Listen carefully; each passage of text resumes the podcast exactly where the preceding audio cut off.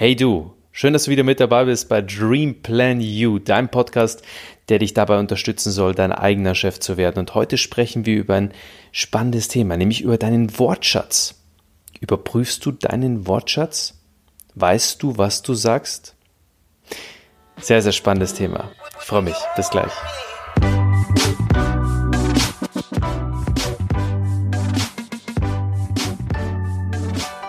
Im Alter von 21 Jahren bekam Stephen Hawkins die Diagnose ALS. Vielleicht kennst du diese Krankheit, die durch die Ice Bucket Challenge vor ein paar Jahren durch alle Social Media Kanäle bekannt geworden ist. Die normale Lebenserwartung von dieser Krankheit nach der Diagnose beträgt vier bis fünf Jahre. Und dieser Stephen Hawkins ist ja bekanntlich 76 Jahre alt geworden und hat durchaus ein sehr beeindruckendes Leben gelebt. In seiner Autobiografie Meine kurze Geschichte schreibt er, dass er durch den drohenden Tod begriffen hat, welchen Wert das Leben wirklich hat. Und rückblickend ist er sogar sehr dankbar dafür und der Meinung, dass seine schwere Krankheit in vielen Dingen von Vorteil war. Er habe zum Beispiel keine Vorlesung halten müssen, schreibt er, Studenten unterrichten oder an zeitraubenden Sitzungen teilnehmen müssen. Und 50 Jahre nach dieser Diagnose sei er sehr zufrieden mit dem Verlauf seines Lebens. Sein Fokus liegt also auf den positiven Aspekten seiner Krankheit und auf den Dingen, die er beeinflussen kann.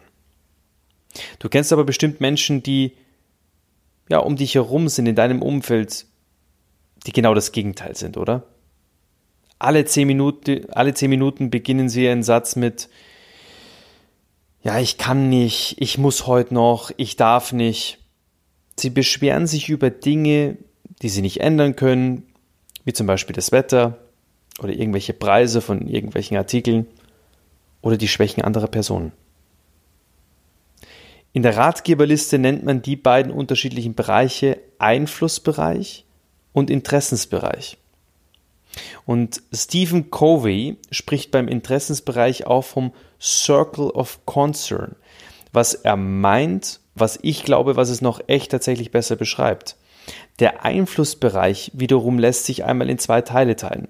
Zum einen der Bereich, auf den wir direkten Einfluss haben und einen zweiten, auf den wir indirekten Einfluss haben.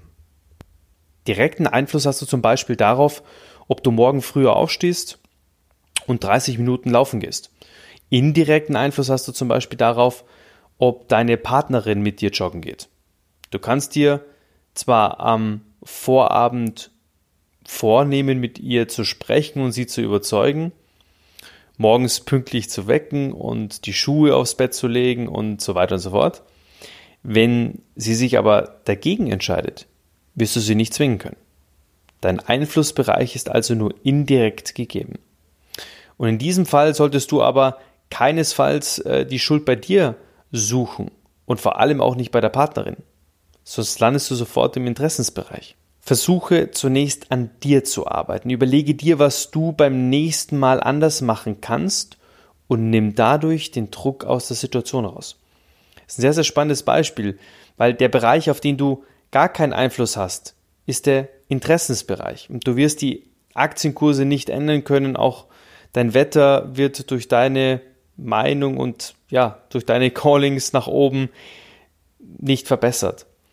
Was du hier aber tun kannst, ist deine Reaktion zu bestimmen. Und der weltberühmte Psychiater und KZ-Überlebende Viktor Frankl hat einmal gesagt, zwischen Reiz und Reaktion gibt es einen Raum. Und in diesem Raum haben wir die Freiheit und die Macht, unsere Reaktion zu wählen. Du hast also jeden Tag die Wahl, ob du dich vom Regenwetter runterziehen lässt oder ob du einfach akzeptierst, wie es ist und dir zum Beispiel Gummistiefel kaufst. Man kann die Größe des Einflussbereichs dabei selbst bestimmen. Je stärker du dich auf die Dinge konzentrierst, die du direkt oder indirekt ändern kannst, desto weniger Zeit wirst du mit negativen Gedanken verbringen. Und dadurch hast du das Gefühl, dein Einflussbereich vergrößert sich stetig und dein Interessensbereich wird immer kleiner. Und ein wichtiger Schritt hierbei, auf deine Sprache und die Worte deiner Mitmenschen zu achten. Wie, wie häufig höre ich, dass Menschen, die den ganzen Tag etwas müssen, nichts dürfen, aber dafür ständig etwas sollen.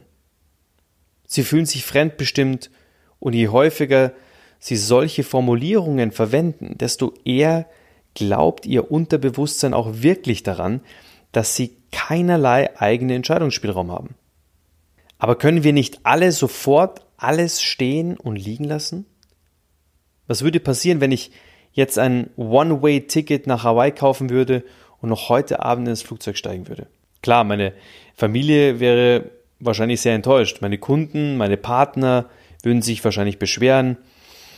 Das alles sind die Konsequenzen, auf die ich wahrscheinlich keine Lust habe, aber dennoch könnte ich es einfach tun. Und wenn ich öfter ich darf statt ich muss sagen würde, ändert das Schritt für Schritt auch meine Einstellung zu den Dingen. Ich muss nämlich gar nichts außer atmen, essen und trinken. Und nicht einmal das muss ich, sondern entscheide mich aktiv dafür. Was möchte ich dir in dieser Podcast-Folge sagen? Unsere Sprache formt unsere Gedanken und deshalb sollten wir genau darauf achten, worüber und wie wir über die Dinge sprechen. Genauso wie ich das Wetter nicht ändern kann, kann ich auch die Vergangenheit nicht mehr ändern. Deshalb versuche ich mich zum Beispiel überwiegend auf die Zukunft zu fokussieren. Das kann ich beeinflussen, die Vergangenheit nicht mehr.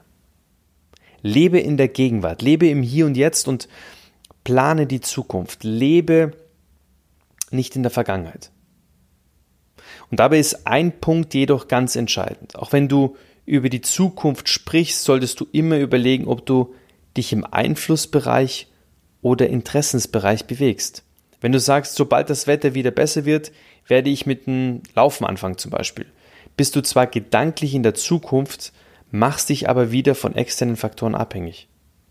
Frag dich zum Beispiel lieber, was du tun kannst, um bereits morgens unabhängig vom Wetter mit dem Laufen zu beginnen. Und ein anderes Beispiel ist eine teure Ausgabe. Möchtest du dir ein neues Auto kaufen oder möchtest du ja sehr teuer essen gehen zum Beispiel? Dann sag dir nicht, das kann ich mir nicht leisten, sondern frag dich, wie kann ich mir das leisten?